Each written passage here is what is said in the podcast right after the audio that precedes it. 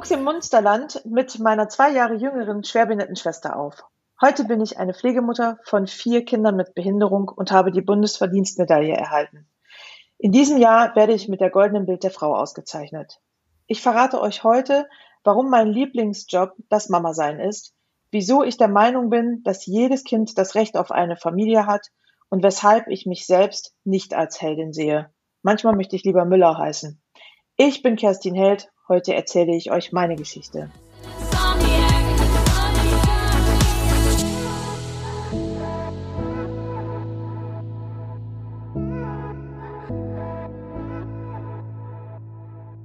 Ein sehr, sehr smartes und charmantes Intro. Liebe Kerstin, ich freue mich, dass du heute zu Gast bist bei uns im Podcast und wir neben deiner Geschichte auf Instagram auch nochmal hier in dem Kontext über dich, deinen Werdegang, deine Geschichte sprechen können.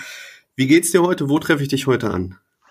Oh, mir geht's heute total gut. Ich war heute Morgen lecker frühstücken. Das kommt selten vor und da haben wir uns die Zeit genommen, meine Adoptivtochter und ich mit ihrem Pflegesohn. Wir sind nämlich schon in zweiter Generation unterwegs und äh, Sonne scheint, nachher wird gegrillt und ich sitze jetzt im stillen Büro, weil ansonsten könnte man mir nicht so gut zuhören, weil viel Geplapper wäre. Wenn ich mal deine Vita bemühe, die ich so relativ kurz und knapp mir hier notiert habe, ähm, seit 2000 nimmst du Pflegekinder auf. Ähm, von verschiedenen bist du selbst auch der Vormund. Du bist seit 2011 Vorstand äh, des Bundesverbandes Behinderter Pflegekinder e.V.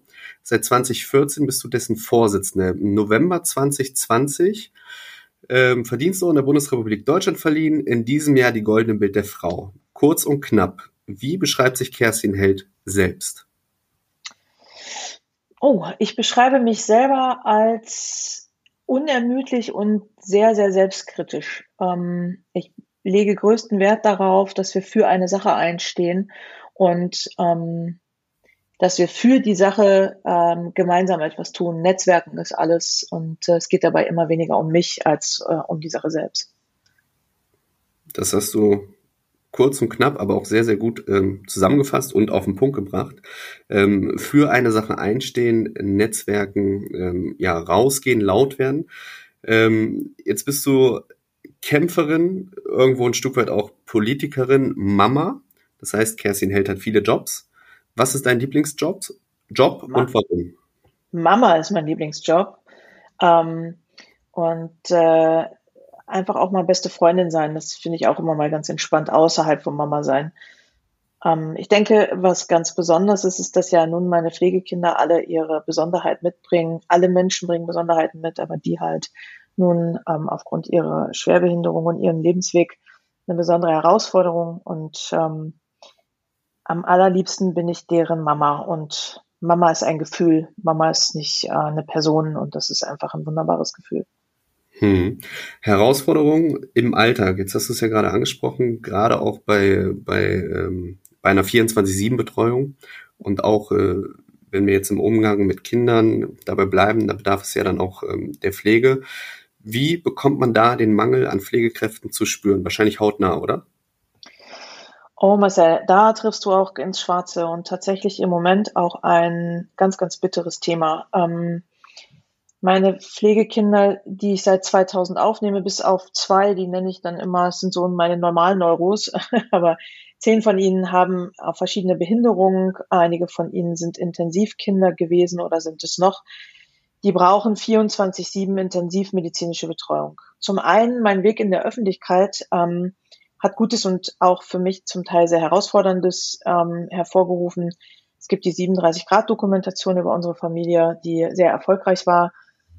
Ich habe 24-7 Pflegekräfte im Haus, ich habe keine Privatsphäre mehr. Und ähm, es gibt auch viele Vorurteile. Die Menschen kommen und sagen, hey, du hast ja sowieso nichts mehr mit deinen Kindern zu tun, du gibst die in Obhut anderer, du kannst den ganzen Tag durch die Gegend und kümmerst dich ja gar nicht mehr selber.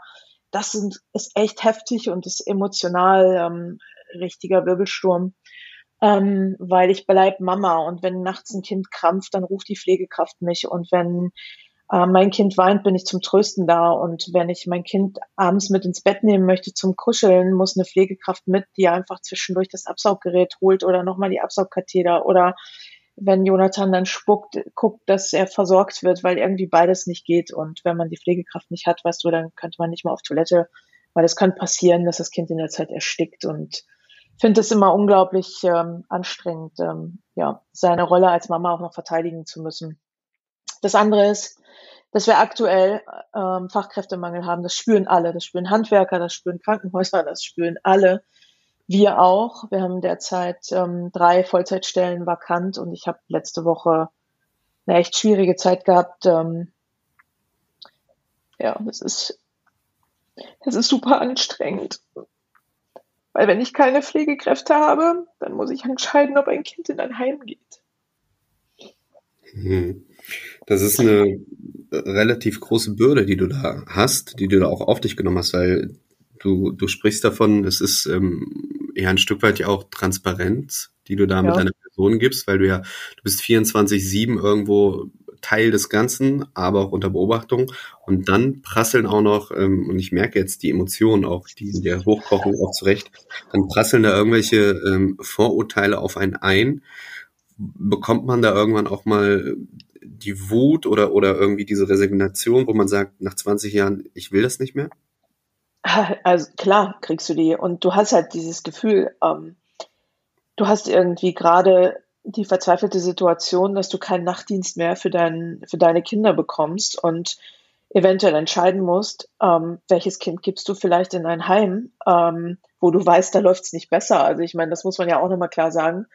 Ähm, weil aber schlafen muss ich ja irgendwann und dann liest du irgendwie so einen Kommentar unter so einem Posting, wo dann steht, das ist keine Familie, das ist ein Unternehmen, das ist eine WG und sie muss sich eigentlich gar nicht um ihre Kinder kümmern und die hat ja irgendwie eine Armada an Hilfskräften und ähm, ja, dann sitzt man schon da und, und fühlt sich echt total einsam, weißt du, zwischen Tausenden von Menschen und total unverstanden. Und dann denke ich immer, ach Mann, ey, steh wieder auf und es sind irgendwie Menschen, die es nicht besser wissen. Weißt du, sie sind vielleicht blind auf diesem, auf diesem Feld und ähm, ja, weißt du, und dann gehe ich runter zu meinen Kindern und äh, sitze bei Richard am Bett und gucke ihm zu, wie er schläft und dann weiß ich, wofür ich das tue. Und dann finden sich auch Lösungen, die sicherlich nochmal eine Belastung mehr sind, aber es finden sich Lösungen. Aber weißt du, das ist manchmal ein Gefühl von, Akku vom Handy aufladen für zehn Minuten und dann soll es irgendwie den ganzen Tag halten und da weiß doch jeder, dass das scheiß Akku kaputt geht, weißt du? Also, und das Handy wird auch nicht den ganzen Tag halten. Ähm, und es liegt nicht an meinen Kindern. Und das ist einfach der wesentliche Punkt. Es liegt nicht daran, dass ich diese Kinder aufgenommen habe, mich für dieses Leben entschieden habe, sondern es liegt am Drumherum und äh, an Bürokratie, an Vorurteilen, an Fachkräftemangel, an fehlenden gesetzlichen Grundlagen. Es liegt nicht an einem Kind und nicht an einer Pflegemutter oder einer Mama, einem Vater, völlig egal, der daran zerbricht, sondern es liegt ausschließlich an dem Drumherum. Hm. Jeder soll ja das im Leben tun, was er am besten kann. Das ist, ähm, da zitiere ich dich äh, ein Stück weit. Das ist ja. das, was du auch mal gesagt hast als Satz. Ja.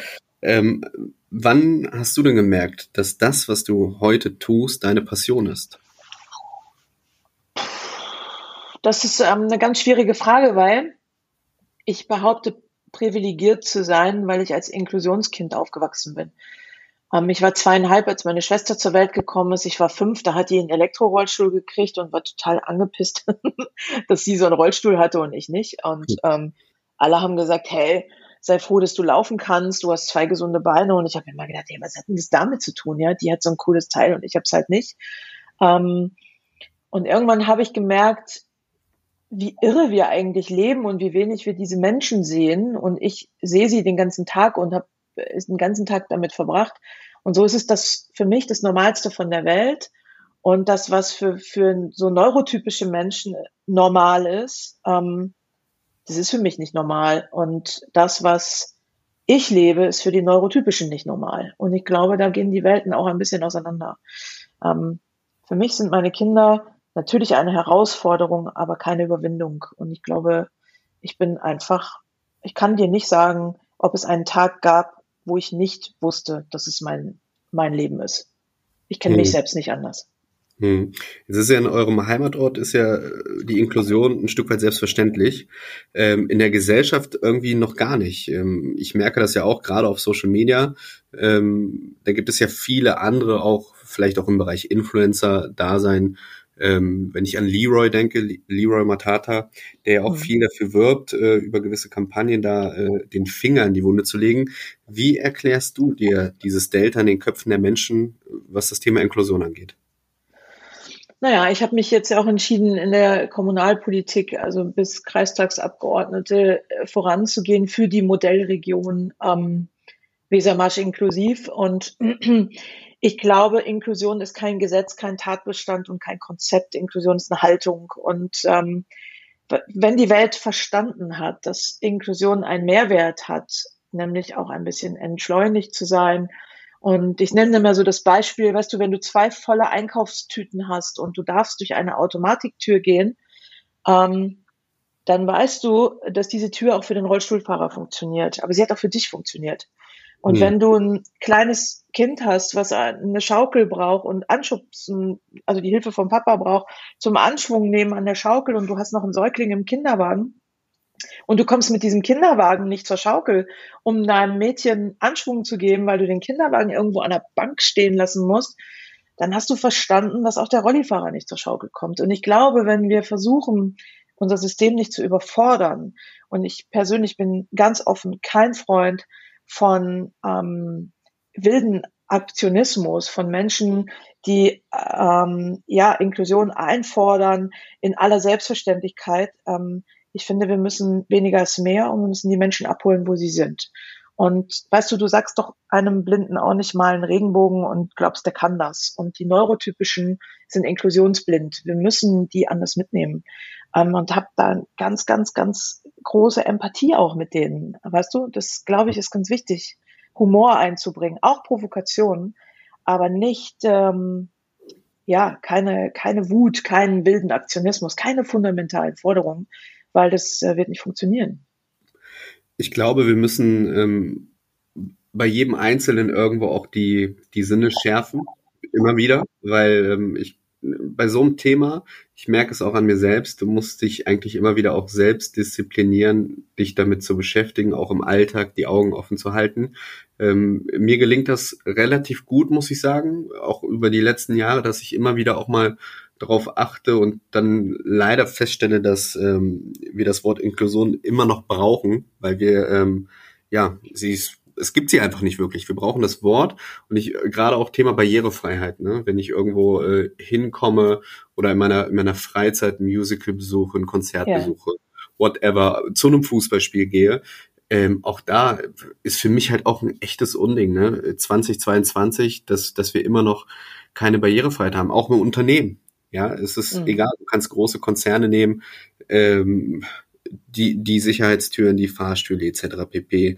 Einfach zu sagen, okay, ich habe da was, aber am Ende, du hast es ja gesagt, ähm, äh, der Rollstuhlfahrer passt vielleicht nicht rein oder kommt nicht durch, weil die Türen äh, äh, Fluchttüren sind, Feuerwehrtüren, die einfach viel zu schwer sind, sich auch äh, sperrig nur öffnen lassen. Ähm, das finde ich schade und deshalb ist es umso schöner und auch bemerkenswerter, dass es halt äh, genau Menschen wie dich gibt, die dann immer wieder auch bewusst sagen, ähm, Person des öffentlichen Lebens, ich, ich mache mich auch politisch stark, ich lege den Finger in die Wunde. Jetzt ist ja durch die ähm, Goldene Bild der Frau-Kampagne hängen ja überall Plakate in Deutschland, Kerstin. Und mhm. äh, jetzt äh, merke ich, wie sehr du eigentlich in deiner positiven Bubble bist als Mama, wo du auch sagst, ja. ich bin abends äh, am Bett der Kinder, wir lesen Geschichten und eigentlich ähm, will ich Kerstin sein und nicht Kerstin mhm. Held.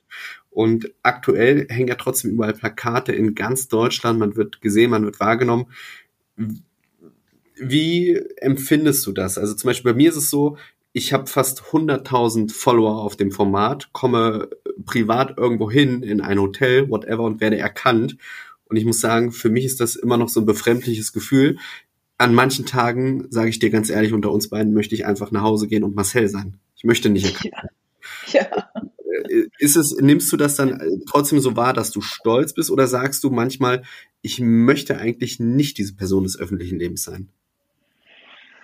Ähm, ich kann das äh, ganz schwierig beantworten. Also ich in Person würde das gerne switchen wollen, ja, ist richtig. Ähm, ich fände ich find es auch anstrengend und es hat mittlerweile halt auch eine, ähm, in, in Anführungsstrichen, Größenordnung bekommen, die für mich auch so surreal ist. Ne? Also wenn du irgendwie in Bremen, ich bin irgendwie zur, zur, ich weiß gar nicht, zur Kinderklinik gefahren und fahre an der Schwachhauser Heerstraße irgendwie her und an der Hauptstraßenbahnhaltestelle da und hänge einfach riesengroß in der Mitte dieser Straßenbahnhaltestelle und die Menschen gucken auf dieses Plakat und ich fahre da im Auto vorbei und denke, krass, krass, krass, krass. Mhm. Also ich, ich habe 1997 die History World Tour begleitet. Ich bin Eventmanagerin im zweiten Bildungsweg. Ich habe einige Künstler auch erlebt. Ich habe Michael Jackson lange begleitet in verschiedenen Bereichen, im Fansupport so. Und ähm, Jetzt stehe ich da und es ist natürlich winzig, winzig klein dagegen, wie so eine kleine Ameise. Und es reicht mir eigentlich schon, ja. Ich sitze im ICE, dann kommt so eine, kommt so eine ähm, Service-Mitarbeiterin. Das war ein eigentlich so witziges Erlebnis. Ich sitze im ICE und habe meine Maske auf und die kommt und nimmt so eine alte Kaffeetasse da vom Tisch, setzt sich mir gegenüber, bleibt ganz still sitzen, guckt mich an, zwinkert so mit den Augen und sagt, hält, steht auf und geht. Das fand ich cool. Also das fand ich, weil sie hat mich nicht in meiner Privatsphäre irgendwie gestört. Das war ein bisschen witzig. Sie ging und auf dem Rückweg fragte sie mich dann total höflich, äh, möchten Sie einen Kaffee oder darf ich Ihnen irgendwie eine Zitronenlimo bringen? Und ich habe gesagt, nein, danke. Und sie sagt, ach, schade. Und ähm, das finde ich dann okay. Ganz schwierig finde ich so, wenn ich mit den Kindern unterwegs bin und ich gehe spazieren und ähm, ich kann das auch verstehen, dass die Menschen Gespräche brauchen. Und ich kann auch verstehen, dass viele Familien mit Kindern mit Behinderung ich bin gerne für die da, aber ich möchte einfach manchmal, wie du richtig sagst, so, möchte ich nicht Held heißen, weißt du, möchte ich Müller heißen. ich finde das auch total charmant, ne? Weil am Ende des Tages, jetzt hast du es ja gesagt, Michael Jackson, ähm, laute Musik, die zu Hause auch mal irgendwie im Wohnzimmer aus so einer Box dröhnt, ähm, Tätowierungen, einfach mal rumlümmeln im Jogger. Ja. Ähm, aber dann erlebt man dich ja klar, ne? Du hast dann ähm, ein Buch, du bist vielleicht irgendwie mal ähm, präsent in der Öffentlichkeit. Also ich habe schon das Gefühl, dass es da irgendwo zwei Persönlichkeiten gibt, die, die immer mal wieder auch zurecht raus müssen, auch bewusst raus müssen, um dann halt genau, ähm, ja, vielleicht auch zu sagen, da muss was passieren und da, da muss halt irgendwie vielleicht auch nichts passieren. Aber andererseits ziehst du dich dann halt auch wieder zurück in dein Schneckenhaus und sagst so, ich will einfach ich selbst sein. Ähm, ich kann das total nachvollziehen, ne? weil ja. am Ende, das ist, ich, ich sag immer wieder, ich bin vor, vor sechs, sieben Jahren eingetaucht in, in diese äh, Social Media Welt und wir müssen am Ende dürfen wir den Fokus nicht verlieren und müssen auch ehrlich zu uns selbst sein. Alles das, was auf Instagram passiert, ist nun mal nicht das echte Leben. Ja. ja wir, wir, wir sehen Ausschnitte, okay, dann, dann fangen wir an, uns irgendwie einen Reim draus zu machen. Wie könnte die Person sein? Wie findet der Alltag statt? Auch das ist ja totaler Quatsch, weil ich glaube auch dann, und das ist, da entstehen Vorurteile, gerade auch bei so Personen, wie du es bist, du, du pflegst halt Kinder und dann macht man sich einen Reim drauf, wie, wie ist sie wohl als Mama, wie agiert sie, wenn die Kamera aus ist mhm. und all so eine Geschichten. Ähm, ja, das ist halt nicht das echte Leben, ne? Nein, und es ist natürlich so, ähm, dass auch, also das ist einfach so ein, so ein ganz krasser Punkt, der mich im Moment doch sehr beschäftigt.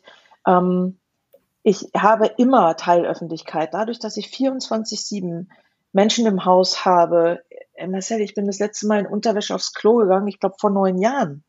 Hm. Also es gibt einfach an der Stelle, ich, auch wenn ich morgens mit einer Freundin telefoniere und mich mit der streite und ich habe den Frühdienst da, die haben Ohren und die können sich auch nicht immer irgendwas in die Ohren stecken, ne? So und manchmal, es ist grenzüberschreitend. Es ist, sie sind in meinem Zuhause, ähm, Zuhause meiner Kinder und ich möchte die Mitarbeiter auch nah an mich ranlassen, damit wir alle gemeinsam noch ein Gefühl von Zuhause haben. Ne? Das ist einfach total wichtig. Wir essen zusammen, ähm, und ähm, das sind auch immer wieder so, ist ein Spagat, weißt du, wann hast du den Hut Arbeitgeberin auf, wann hast du den Hut Mama auf, wann hast du den Hut Kreistagsabgeordnete auf, wann den Hut Vorsitzende und wann hast du den Hut in der NDR Talkshow auf, wo du den Menschen erzählst, dass 21.000 Kinder im Jahr mit fetalem Alkoholsyndrom auf die Welt kommen, ja. Ähm, und es ist korrekt, es gibt zweimal Kerstin. Es gibt halt die Kerstin, die kennen einfach ein paar Freunde und, und vertraute Menschen. Und es gibt ähm, es gibt eigentlich drei. Es gibt halt mich zu Hause in meiner Funktion hier als Mama. Das ist noch nicht mal unbedingt das Vertrauteste. Ähm, Und es gibt halt so, ah ja, ähm, Jackett an, ne? Also das ist dann Jackett an und irgendwie, äh, dann, ich sage mal, wenn ich mich schminke, dann wird's politisch. dann, also dann ist es immer so, ja, wenn ich mich schminke, dann, ähm, dann sagen auch meine Mitarbeiter manchmal, hör mal, ist heute Abend Ausschuss? Hast du heute Abend mhm. einen Kreistag? nee, Zoom, ja, ist auch okay. ich, ich hole das Sakko auch nur zu wichtigen Terminen raus. Ähm, ja. Einer davon ist ja am 9. November, da werden wir uns dann auch nochmal wiedersehen bei der Verleihung der Goldene mit der Frau. Da freue ich mich schon sehr drauf. Lass uns nochmal kurz einen Schritt zurückgehen, auch nochmal über das Mama-Sein sprechen. Jetzt mhm. ähm, hast du ja viele äh, Kinder um dich herum, nennst dich auch selber zurecht stolz Mama, ähm, hast aber selber nie ein Kind geboren. Mhm. Ist das so ein, ich sag jetzt mal, Punkt in deinem Leben, wo du sagst, oder wolltest du jemals eigene Kinder haben? Haben wir eigene Kinder, Marcel? Gehört deine Tochter dir? Ich glaube, wir haben nur Wegbegleitung. Ähm, du hast sie auch nicht geboren. Es ist so, ich habe ganz viel mit Männern gemeinsam, sage ich immer. Also ich habe äh, meine Kinder auch nicht geboren. Ähm, eigene Kinder ist, glaube ich, auch eine Einstellungssache und ich wusste von ziemlich Teenager an, dass ähm, ich keine Kinder möchte, weil mir klar war, dass ich die Behinderung meiner Schwester vererbe. Ähm, Pränataldiagnostik ist ein Weg, aber auch hier muss jeder ethisch für sich eine Entscheidung treffen. Meine Entscheidung war klar. Ähm, ich bin nicht bei Wünsch dir was und ähm, ich könnte, wenn ich schwanger geworden wäre, ähm, ein Kind wie meine Schwester niemals abtreiben und habe mich ganz bewusst dafür entschieden, denen eine Chance zu geben, die es schon gibt und die nicht in ihrer Geburtsfamilie leben können, aus verschiedenen Gründen. Auch hier nochmal ganz wichtig, ähm, es gibt auch manchmal sehr gute Gründe, warum Mütter sich schweren Herzens entscheiden, ihre Kinder in die Obhut einer anderen Familie zu geben. Das ist ein ganz ähm, finde ich manchmal ein ganz großer Schritt, der auch aus Liebe und, und äh, Selbstlosigkeit passiert. Auch der ist sehr vor, vorurteilsbehaftet natürlich. Hm. Ich finde es das gut, dass du, ähm, also die Antwort ist ja gefallen, klar und deutlich, klar. Du hast sie ja. ähm, offen umschrieben. Das finde ich auch ähm, sehr, sehr gut, weil ich glaube, auch nur so öffnen wir den Menschen da draußen äh, die Augen. Und auch nur ja. so können wir auch direkt den, den Wind aus den Segeln nehmen, äh, um da auch Vorteilen irgendwie, ja, dem entgegenzuwirken. Jetzt äh, sind ja ein paar deiner Kinder, nenne ich es jetzt mal trotzdem, mhm. schon ähm, nicht mehr bei dir aus Altersgründen, nicht weil du sie nicht mehr haben wolltest, aber sind ja dann äh, dem Alter entsprechend irgendwann ausgezogen. Ähm, ja. Was macht das mit einem? Was, was löst das für Gefühle aus, wenn man dann doch irgendwann loslassen muss? Ja, ich hätte jetzt fast gesagt, wenn deine Großes weißt du, wie sich das anfühlt. Das ist zum Glück noch 20 Jahre entfernt. Das sagst du. Vielleicht auch ein paar weniger, vielleicht auch ein paar mehr. Je nachdem, wie wahrscheinlich, wie, wie gut sie es bei den Eltern hat. Ne? Also ich habe wen, ich habe verschiedene Abschiede. Ähm, ich habe Kindersterbe begleitet ähm, und an dem Tag der Lebensmüdigkeit so lange auf dem Arm gehabt, bis sie gegangen sind. Ähm, das ist eine Form von Abschied. Ich habe Kinder ähm, noch im jugendlichen Alter äh, weggeben müssen, weil es im Familiensystem für das Kind nicht gut war, weil Familiensystem für das Kind eine Überforderung gewesen ist. Ähm, und ich habe große Kinder und ich habe große Kinder, die heute, davon ist eine meine Adoptivtochter und sie ist Ergotherapeutin und heute selber Pflegemutter eines Kindes ähm, mit Intensivpflegebedarf. Und ja, ich habe mir für sie etwas anderes gewünscht. Ähm, nicht, weil es ein schlechtes Leben ist, sondern weil ich, weil ich weiß, wie schwer dieser Rucksack ist. Aber ich hatte keine guten Argumente, hier das auszureden. Ähm, die andere große, die ich lange begleitet habe, ist heute Heilerziehungspflegerin. Und ähm, ja, und es gibt Kinder, die jetzt mittlerweile in ähm, Einrichtungen leben, in ihrem eigenen Leben, auf eine bestimmte Weise verselbstständigt. Weil auch das ist in unseren Köpfen immer so, ja, deine Kinder werden ja nie selbstständig. Aber Herr, wer sagt denn, was selbstständig ist? Wer sagt denn, was die sich wünschen? Und ähm, ich weiß, dass meine beiden großen Jungs äh, total zufrieden sind, da wo sie leben und wie sie leben. Ähm, und es ist auch unsere Aufgabe als äh, Erwachsene, unsere Kinder auch auf diese Verselbstständigung vorzubereiten. Gerade bei Kindern mit Behinderung ist es super wichtig, ähm, auch Versorgung ab einem gewissen Alter im geschützten häuslichen Rahmen abzugeben, um sie mit Mama im Backoffice ähm, auch dahin zu begleiten, dass sie, auch wenn sie groß sind, ja immer fremd begleitet bleiben werden. Also machen wir uns mal nichts vor. Wenn ich die Cora, die ist jetzt 17, wenn ich sie immer nur selber versorgt hätte und dann geht sie mit 21, weil das Amt, und mit 21 ist spät, weil in Deutschland ist es so, Pflegekinder mit Behinderung kriegen mit 18 einfach überhaupt gar keine Leistungen mehr. Also da entscheiden leider die Ämter, ob ein Kind in der Familie bleibt oder nicht und nicht die Familie und die Kinder. Ähm, du, wenn die mit 21 geht, dann möchte ich, dass es für sie total okay ist, dass es mehrere Menschen gibt, die sie versorgen und ähm, dass sie weiß, dass das ganz normal für ihr Leben ist und ähm, deshalb äh, ist es halt sind es Prozesse. Und weißt du, wenn ein Kind stirbt, wo du weißt, dass das Kind sterben wird, dann ist der Tag, wo das Kind stirbt, nicht der Tag der Trauer. Das hast du viel früher. Der Tag, wenn so ein Kind stirbt, ähm, dann ist es sehr traurig, aber es ist einfach nur ein Tag und man muss sich immer dran erinnern, was du vorher hattest und nicht, was du nicht mehr hast. Das ist ein Riesenunterschied. Besser hätte ich es nicht sagen können. Oder beziehungsweise auch die, ähm, ich sage jetzt mal, unsere Lebensaufgabe als Eltern, ähm, dieses, dieses Dasein und einfach ja. mal die, ähm, ja, den, den Weg vorgeben. Ähm, das ist ja eigentlich, das ist die Hauptaufgabe. Wir, wir geben den Weg lediglich vor, aber den Weg müssen wir dann am Ende auch alleine gehen. Ja. Und egal wie der Weg gegangen wird, das ist, das fängt ja auch schon an im jungen Alter. Nehmen wir mal das Thema Sexualität. Mhm. Ähm, äh, es ist am Ende vollkommen egal. Wichtig ist, dass wir als Eltern immer da sind, beziehungsweise auch wenn der Weg schon gegangen wird, daneben stehen falls mal irgendwie, ähm, ich sage jetzt mal, falsch abgebogen wird, wenn man mhm. sich vielleicht auch mal ähm, ja auf die Klappe legt, dass man immer wieder aufsteht. Ich glaube, das ist unsere Aufgabe und ähm, ja, die, die füllen wir halt mit Leben. Ne? Die, die mhm. fülle, fülle ich mit Leben, meine Frau, die füllst du mit Leben. Ähm, ja, und that's it. Ähm, ich habe eine Frage mitgebracht von der Community. Mhm. Im Vorfeld die Möglichkeit hatte, ja Fragen zu stellen. Und zwar, ähm, gibt es denn Kontakt zu leiblichen Eltern von den Pflegekindern? Äh, Jein, also das ist ganz unterschiedlich. Ähm, es gibt Kontakte zu Eltern, die sich das wünschen und die sind hier auch willkommen. Ich persönlich bin der Meinung, dass meine Kinder nicht zwei Familien haben. Aus der Sicht meiner Kinder ist es eine Familie. Sie haben halt zwei Mamas, vielleicht ein Papa, zwei Papa, vielleicht haben sie auch drei Mamas. Es ist ganz, äh, je nachdem, wo sie herkommen und welche Rolle ich erfülle. Ähm, ich sehe die Geburtseltern meiner Kinder immer ähm, als Teil meiner Kinder. Die Mutter von Jonathan ist mit Jonathans Geschwistern manchmal sogar ein paar Tage hier und wohnt mit hier im Gästezimmer und begleitet ihren Jungen 24 Stunden ähm, und natürlich mehrere Tage.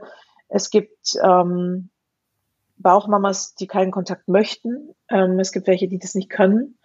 Ähm, es gibt aber auch Mütter, zum Beispiel die Mama von Lotta, ähm, die bis heute wirklich, also wir ziemlich beste Freundinnen, das kann man nicht anders sagen. Und sie ist Patentante geworden von einem meiner Kinder und wir haben eine Taufe auf See gemacht, wo Lotta See bestattet worden ist und haben mit König der Löwen den ewigen Kreis ähm, mit einer Liveband gehabt und ähm, das ist das ist einfach wunderbar und ein Riesenzugewinn. Also ich ich persönlich kann sagen, das hat Chancen und die Mütter gehören immer in die, in die Leben meiner Kinder und auch in meiner. Ich bin zum Beispiel ganz, ganz traurig, dass ich gar nicht weiß, wie Richards Mama aussieht, weil auch für mich was fehlt. Also ich finde ein bisschen, die Biografie meiner Kinder gehört auch zu mir. Und ja, es gibt Mütter und Väter, die haben ihre Elternschaft verwirkt. Die haben die Kinder geschüttelt, sie haben sie geschlagen, sie haben sie misshandelt. Und auch diese Eltern gehören in die Biografie meiner Kinder, ähm, auch wenn sie nicht reell in das Leben gehören, weil sie vielleicht kein Teil mehr davon sind.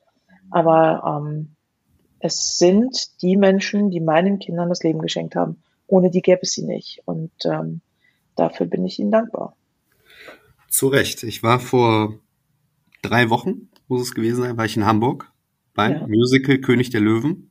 Ja. Ein, ähm, ja, ein Geburtstagsgeschenk meiner Frau und gleichzeitig ein absoluter Kindheitstraum von mir. Ich habe ähm, ich erinnere mich gern zurück, meine erste VHS-Kassette.